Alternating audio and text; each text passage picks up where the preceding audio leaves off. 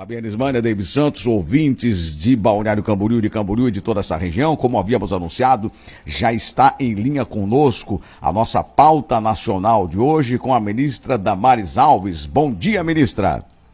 Bom dia, queridos. Bom dia, povo querido desse estado maravilhoso. Muito bom dia. Então, a senhora recentemente esteve aqui fazendo uma visita a Santa Catarina veio, foi até o município de Tubarão. É, qual foi a sua impressão e como a senhora foi recepcionada aqui no estado? Eu, eu já conhecia Tubarão, eu já conhecia a região, é, estive alguns anos atrás na região e continuei apaixonada pela cidade. E dessa vez a gente foi com uma missão oficial, fomos em, em diligência para conhecer uma área específica onde vamos desenvolver um projeto voltado à proteção e defesa da mulher. Mas confesso para vocês que estava muito frio, está muito frio em Santa Catarina. Frio tá hoje aqui, ministra. Hoje aqui tá frio mesmo, mas tem um sol bonito, graças a Deus. Ministra, a senhora tem se envolvido com muitos assuntos é, delicados, né? E a Casa da Mulher, ela vem é, ajudar essas mulheres que Segundo estudos e, e, relatos que a gente ouve, durante a pandemia a agressão à mulher ela tem aumentado, infelizmente. Esse convívio familiar, todos dentro de casa, tem gerado mais atritos e conflitos. E aí a senhora veio justamente para é, procurar esse lugar para instalar a Casa da Mulher. Santa Catarina está sendo pioneira, ministra? Não, não. É, o projeto Casa da Mulher Brasileira é um projeto que já existe no Brasil. Nós já temos oito casas nas uhum. capitais. Uhum. A diferença é que agora nós vamos estender esse projeto também para cidades do interior. Ótimo. Nós estamos remodelando o programa. O programa ele era um programa caro que só podia ser feito em cidades grandes. Nós estamos agora remodelando uhum. e levando para cidades menores. Certo. E Tubarão será a primeira cidade é, do interior que vai começar o início das obras, oh. entendeu? Então, de certa forma, é pioneira. É pioneira uhum. a, no, a, nova proposta, o novo programa. Uhum. O que, que é a Casa da Mulher Brasileira? Isso. É um espaço onde fica concentrado todo o serviço de proteção da mulher, toda a rede de proteção. Porque o que, que acontece? A mulher, quando ela é vítima de violência, ela sai de casa e ela vai denunciar na delegacia. Depois da delegacia, ela tem que procurar a defensoria pública. Depois ela tem que ir lá na promotoria. Depois ela tem que voltar para depor lá no fórum. Então, ela acaba que ela tem que ir, às vezes, em oito, nove lugares para dar prosseguimento a uma denúncia, até conseguir a sua medida protetiva. Tem que falar com o assistente social, depois tem que falar, às vezes, com o psicólogo de fórum. Então, é, ela acaba fazendo uma maratona. Uhum. E muitas mulheres, às vezes, não têm nem o dinheiro da passagem. Uhum. Você sabia que a gente já teve casos que mulheres não foram fazer a perícia por não ter o dinheiro da passagem? Muito triste, né? fazer a perícia. Então, o que é a Casa da Mulher Brasileira? é um espaço onde ela vai naquele lugar e ali está concentrado a delegacia, a vara judiciária de proteção, no mesmo espaço já está a defensoria pública, o serviço social, o serviço de psicologia, o atendimento, e ali também já está até mesmo a polícia, a polícia militar. Ali, em alguns espaços, a gente consegue levar é, nas capitais já conseguimos levar até mesmo é, a Patrulha Maria da Penha, o serviço da Polícia Militar para o mesmo espaço. Então, a gente quer deixar no mesmo lugar todo o serviço da rede de proteção da mulher, em que ela chega, já faz todo o seu depoimento, é ouvida no mesmo espaço e dali já se é emitida até a medida protetiva e dali já sai até o carro da polícia militar para ir buscar o agressor e ele já é ouvido também e já resolve de uma vez a ocorrência e já se toma as providências. Muito interessante essa agilidade, é, essa concentração tudo no lugar e principalmente, ministra, a questão psicológica que envolve a mulher, né?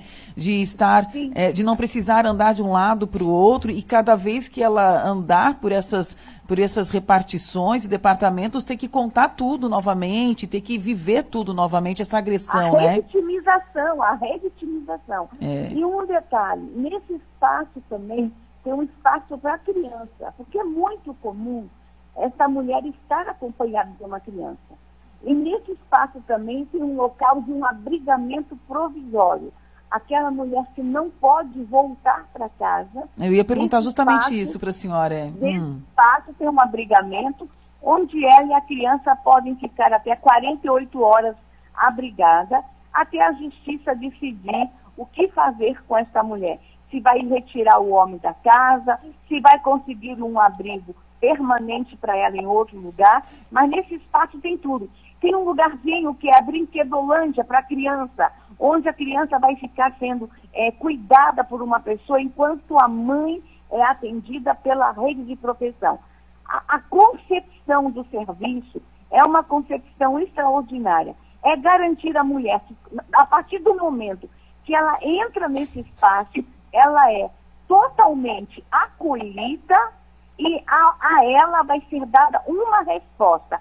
Ela não sai daquele espaço, ela e seus filhos sem uma resposta, ela não sai daquele espaço sem saber o que vai acontecer com ela e com seus filhos. Muito bem, ministra, bom dia. É um prazer estar falando com a senhora aqui no Jornal da Manhã. Para quem ligou o rádio agora, ministra Damares Alves, é, que responde pela pasta dos direitos humanos do Brasil, está falando conosco aqui no Jornal da Manhã, falou sobre mulher. E agora vamos falar, da, uh, ministra Damares, sobre uh, uma questão que envolve justamente os deficientes. E eu sei que a senhora tem dado uma atenção especial para isso. Como que está a política da pasta com relação a esse grupo de pessoas que são já falei, os deficientes, eh, e o que, que tem sido feito com relação a eles nessa época de pandemia? Olha, vamos começar falando que não é apenas um grupo, é uma multidão. 46% da população, desculpa, 46 milhões de pessoas no Brasil têm algum tipo de deficiência. Eu vou repetir o número: 46 milhões de pessoas no Brasil tem algum tipo de deficiência. Vamos comparar isso a um país. O Paraguai, desculpa, o Uruguai tem 3 milhões de habitantes. E nós temos no Brasil 46 milhões de pessoas com alguma deficiência. É como se fosse vários uruguais dentro do Brasil só de pessoas com deficiência. Nós temos nações dentro do Brasil só de pessoas com deficiência. Uhum. É, um, é um número muito grande. E nós não podemos mais subestimar as políticas públicas voltadas para este povo. Todos nós temos alguém na nossa vida que tem uma deficiência. É verdade. Todos nós ou conhecemos ou temos alguém na nossa vida que tem alguma deficiência. Está muito perto de nós isso. E todos nós podemos nos tornar uma pessoa com deficiência. Uhum. Podemos ser acometidos com uma doença, podemos sofrer um acidente que nos leve a ter uma deficiência. Então, nós temos que ter, so, primeiro, todos nós precisamos começar a desenvolver um olhar e um sentimento de empatia para as pessoas com deficiência. Nossa primeira grande luta o combate ao preconceito, à discriminação e a busca pela empatia. E quando a gente fala sobre isso, nós queremos falar sobre acessibilidade. Nós ainda somos um país sem acessibilidade. Vamos começar a pensar, por exemplo, em grandes espaços públicos. Vamos falar de igrejas. Quando a gente fala de igreja, eu acho que todos os senhores sabem que eu sou evangélica, eu sou pastora evangélica, Sabia que nos templos evangélicos e católicos no Brasil, menos de 5% das pessoas com deficiência frequentam no Brasil um templo religioso? Sabe por quê? Hum. Porque os nossos templos não têm acessibilidade e essas pessoas têm o direito a manifestar sua fé, a participar de celebrações. Então, se um lugar que já é tão solidário, que é a igreja, um lugar que já é tão acolhedor, ainda é difícil a pessoa com deficiência chegar, imagine os outros espaços. É verdade. Então, nós temos no Brasil um grande problema que é a acessibilidade. Mas, além da acessibilidade, políticas públicas outras precisam ser cada vez mais incrementadas no Brasil, voltadas para a pessoa com deficiência. Neste momento de pandemia, nós estamos dando uma atenção especial às pessoas com deficiência. E em segunda-feira nós anunciamos para o Brasil todas as nossas ações, um plano de contingência voltado às pessoas com deficiência nesse momento de pandemia. Elas precisam ter uma atenção especial, especialmente por serem consideradas vulneráveis para o coronavírus. Certo. Mas essa população precisa ter um cuidado especial do poder público. E aqui atenção a todos vocês que estão me ouvindo. Nós estamos indo agora para a eleição municipal. Converse com os candidatos na eleição municipal. Não dá mais para a gente ter governantes municipais que estejam com, sem olhar para esse tema. Os municípios precisam se envolver cada vez mais no cuidado e atenção às pessoas com deficiência. Não é uma responsabilidade apenas do governo federal.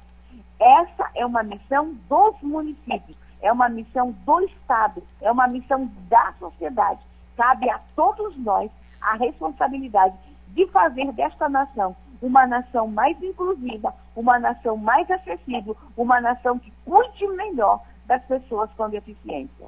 Certo. Estamos conversando com a ministra Damares. Ministra, mais dois assuntos que queremos abordar com a senhora. É, um é o Davis daqui a pouco vai fazer uma pergunta com a senhora em relação àquele jornalista que fez aquela declaração absurda que está torcendo para que o Bolsonaro morra, mas essa é a última pergunta. Antes dessa pergunta, uh, eu estive numa reunião aqui em Balneário Camboriú, onde a senhora falou, eu acho que foi no início do ano, no final do ano passado, junto com um grupo de mulheres, eu estava nessa, nessa reunião, e a senhora ali deu alguns dados é, que foram muito chocantes e impressionantes em relação à automutilação infantil, a essa prática que infelizmente vinha acontecendo nas escolas.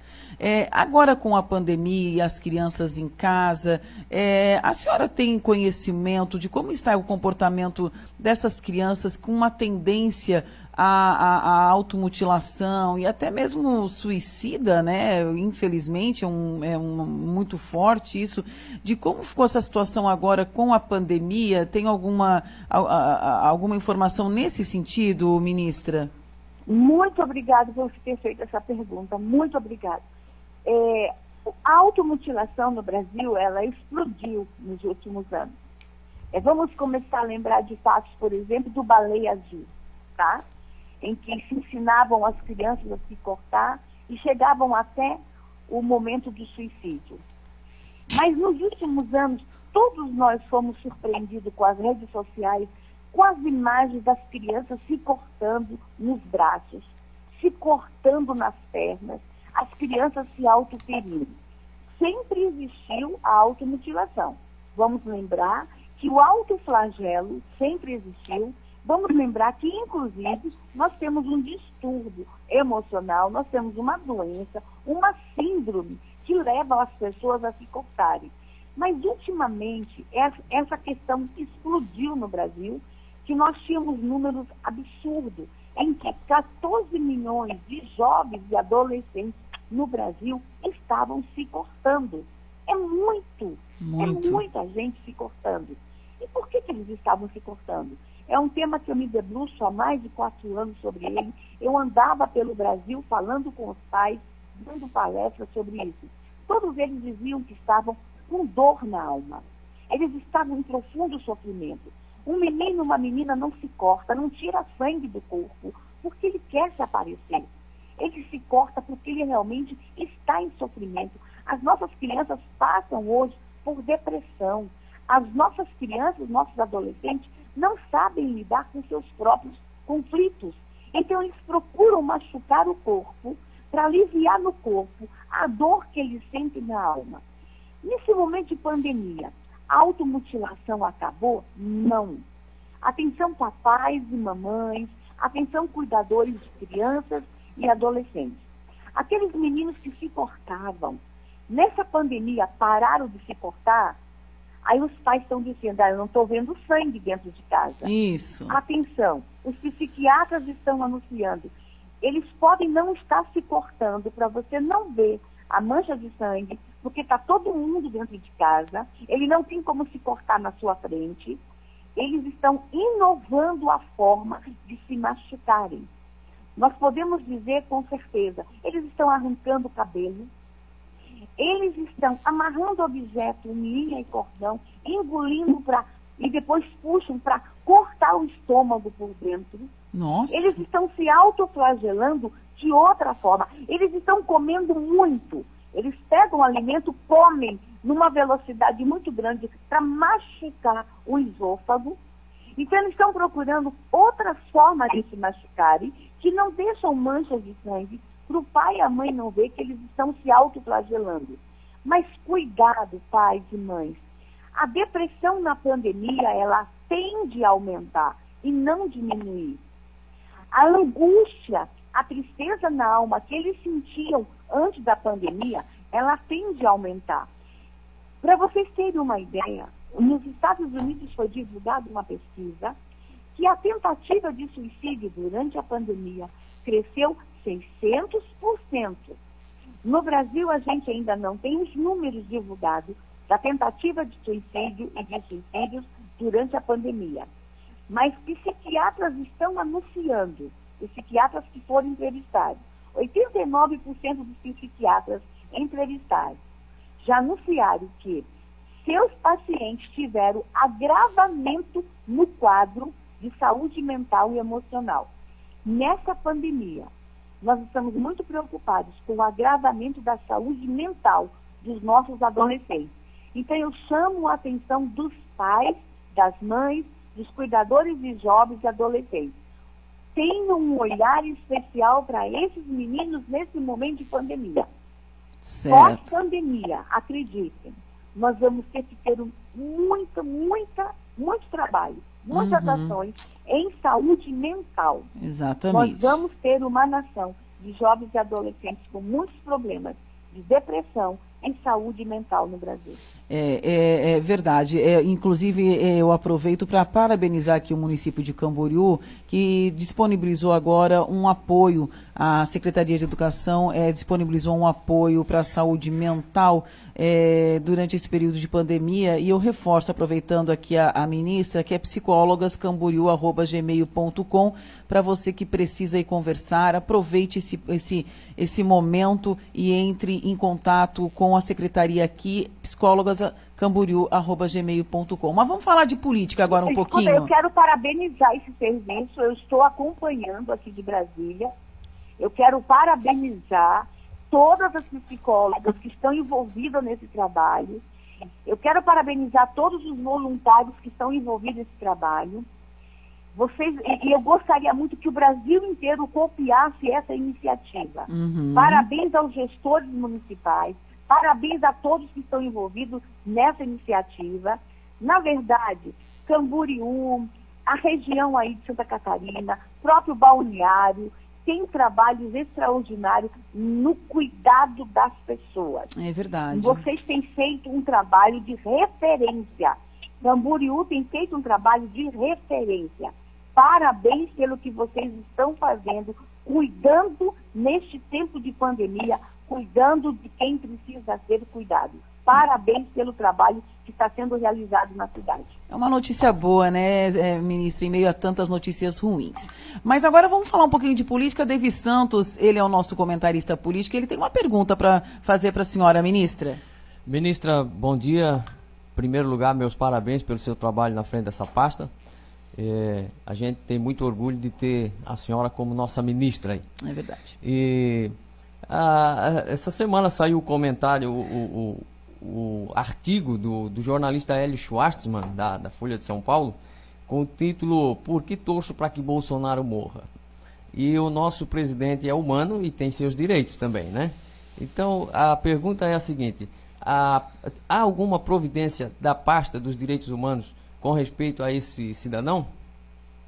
A AGU, Advocacia Geral da União, já se manifestou que vai estar ingressando com ação contra ele. A parte de direitos humanos repudia o discurso de ódio, esse e todo tipo de discurso de ódio nós já estamos nos manifestando contra o discurso de ódio. Esse destilar de ódio contra o presidente, ele é tão, ele é tão terrível e ele é tão perigoso porque se fazem isso com o presidente da República num veículo de comunicação do tamanho que é aquele veículo, isso abre um precedente para se fazer contra qualquer pessoa, qualquer outro veículo. E, e vocês não têm ideia do desserviço que esse veículo de comunicação e esse colunista fez para o Brasil. Com certeza. Coisa uma briga de vizinho, uma coisa é alguém destilar ódio, outra coisa é um veículo de comunicação que tem uma responsabilidade social também. Exatamente. Uma coisa é um veículo de comunicação que sabe o poder de influência que tem um artigo. Vocês que estão na comunicação, vocês sabem que muitas vezes, na hora de vocês darem uma notícia, vocês têm que pensar duas vezes na forma como vocês vão falar, porque a reação que vocês vão provocar lá na base. Uhum. Então, quando esse colunista escreveu e esse veículo de comunicação permitiu, e não vem me dizer os órgãos de comunicação, os veículos falam, nós não temos nada a ver com o que o colunista pensa. Não vem tirar a responsabilidade do veículo. Não, até porque. Na hora, que, na hora que contratou o colunista e sabe a posição, e não é a primeira vez que ele destila ódio, e mantém um colunista que pode ser uma bomba relógio, que a qualquer momento pode provocar uma reação dessa, o órgão também é responsável, o veículo também é responsável. Então é o seguinte, é, é, nesse momento que está todo mundo com os nervos à flor da pele, nesse momento de pandemia, um, um veículo de comunicação de tamanha penetração, provocar a sociedade, levar a sociedade a uma reação dessa de ódio, nós estamos precisando, gente, de paz, nós estamos precisando é unir a sociedade. Nós estamos precisando é buscar respostas e não desejar a morte do líder da nação. Uhum. Ah, se eu posso desejar a morte do líder da nação, eu posso desejar a morte desse jornalista que está me entrevistando, dessa jornalista, eu posso desejar a morte do prefeito, do vizinho, de todo mundo. Isso desencadeia uma onda de violência. Porque a violência do dia a dia, ela começa nas palavras, vocês sabem disso? Uhum. É, ela é, começa nos pequenos. Ninguém sai com uma arma atirando da noite para o dia. Ninguém dorme santo e acorda com um revólver na mão. A violência, ela também nasce dos pequenos atos de palavras. É. Foi um desserviço o que esse colunista fez. foi um Foi desserviço. abominável, desprezível. É verdade. Olha, é, a, gente não tem palavra nem para justificar. Nem Não, até porque, né, até- O que esse colunista fez. Até porque, né, ministra, esse colunista, ele é o responsável pela linha editorial do jornal, é, e em nenhum momento o jornal deixou claro que não era é, a- a- o pensamento do, é, do veículo de comunicação. Então, ali ele estava, infelizmente, é, representando esse veículo de comunicação que durante muitos anos é, ele faz a linha, ele escreve o editorial desse jornal. E que nos, é, nos assusta, nos deixa preocupados é a postura do STF em relação a tudo isso, sendo que é, parece que tem dois pesos e duas medidas quando o assunto é o governo federal, quando o assunto é apoiadores de- do presidente Jair Bolsonaro, quando é, é, envolve a esquerda de um jeito, quando é o apoiador do presidente é de outro jeito, isso tudo tem nos assustado. Como que está aí em Brasília em relação a isso, ministra? Esse clima, essa situação toda? É porque parece que para essas instituições, discurso de ódio é quando nós e o presidente buscamos nossos direitos, né? Não, é liberdade de expressão, Nossa né? liberdade de Democracia. expressão. Ó, é, nós estamos fazendo o seguinte, nós estamos deixando a população concluir. Nós estamos deixando o próprio povo entender o que está acontecendo. E as pessoas estão vendo o que está acontecendo. Não precisa a ministra dos Direitos Humanos aqui dizer, opa, tem alguma coisa errada acontecendo. Não. Uhum. A sociedade está observando. Não subestimem a inteligência do povo brasileiro. Não subestimem a capacidade de leitura do nosso povo brasileiro, de ler o que está acontecendo. Então, o que nós estamos vendo?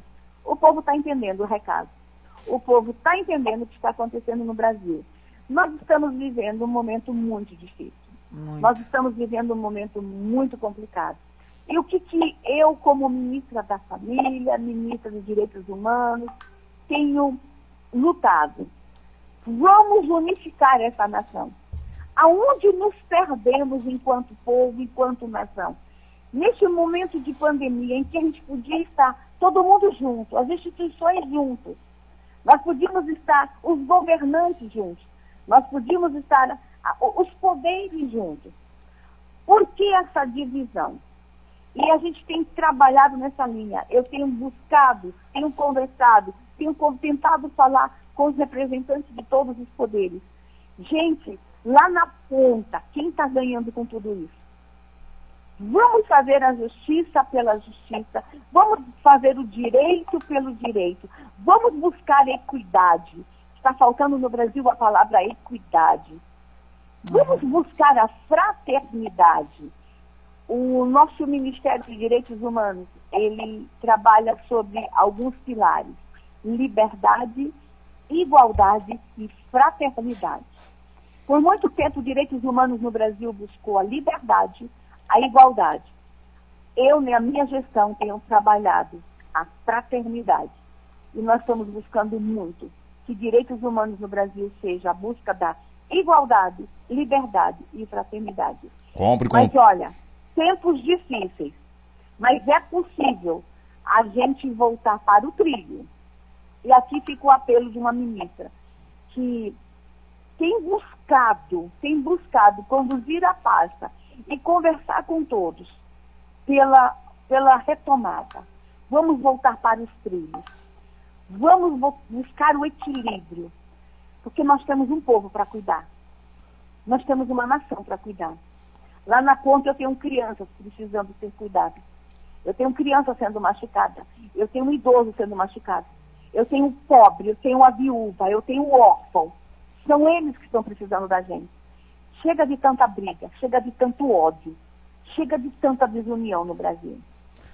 Muito bem, a Comp Container informa a hora certa, são 9 horas e 3 minutos, passamos um pouco do tempo, porque estamos convidando, estamos conversando com a nossa convidada de hoje, na pauta nacional aqui do Jornal da Manhã, a ministra dos Direitos Humanos, Damares Alves, está falando sobre a sua pasta, sobre tudo que tem sido feito, e também falando agora, nessa segunda parte da nossa conversa, sobre questões ligadas à política em Brasília e, claro, ao governo. Tudo isso acontecendo para a IG, empreiteira de mão de obra que tem a melhor equipe de profissionais. A IG atende pelo seguinte telefone, é o 996340607. A IG tem a direção do Carlos Alberto Goulart e também da Andréia Goulart. Vamos eh, concluir aqui, então, falando ainda eh, sobre política. Temos uma outra pergunta para fazer para a ministra, aproveitando esse momento desta quinta-feira. Vamos lá, David Santos.